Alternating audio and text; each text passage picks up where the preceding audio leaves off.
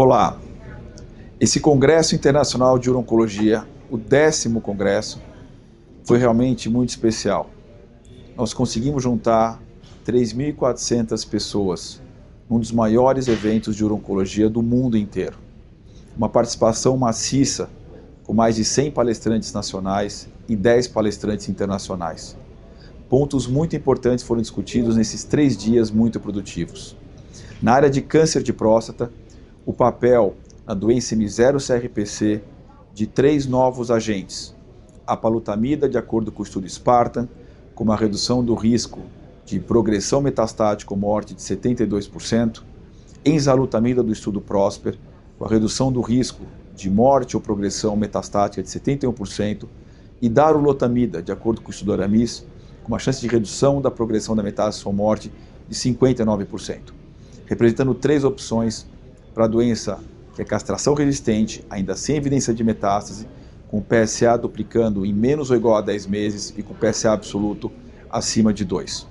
Passamos para a doença metastática, onde foram avaliados importantes estudos.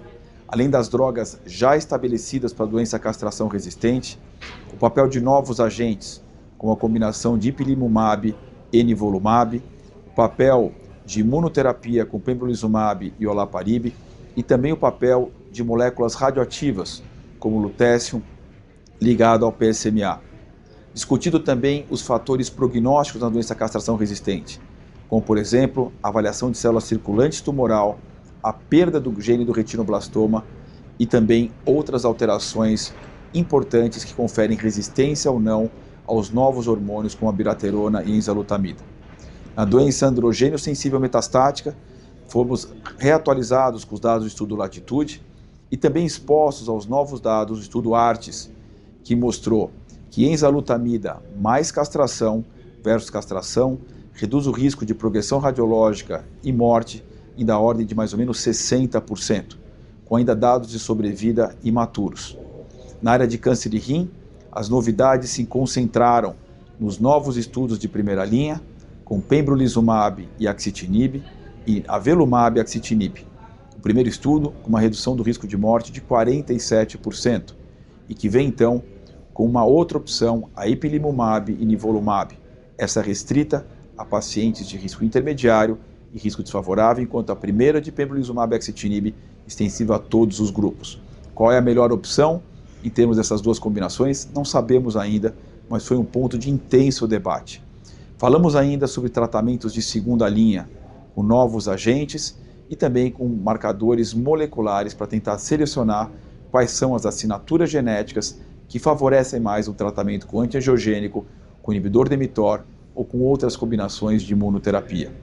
Passamos para câncer de bexiga, o papel das novas drogas imunoterápicas na primeira linha, em doença platino, uh, com platina contraindicada, uh, por exemplo, atezolizumab e pembrolizumab, Falamos também do papel dos imunoterápicos quem falhou platina, com o pembrolizumab, atualização desse estudo, que é um importante estudo, onde pembrolizumab mostrou um aumento de sobrevida global, redução do risco de morte da ordem de 30% frente à quimioterapia, e também das drogas novas, como por exemplo o infortumab vedotin, que se liga à nectina 4 e causa respostas portentosas em pacientes previamente tratados.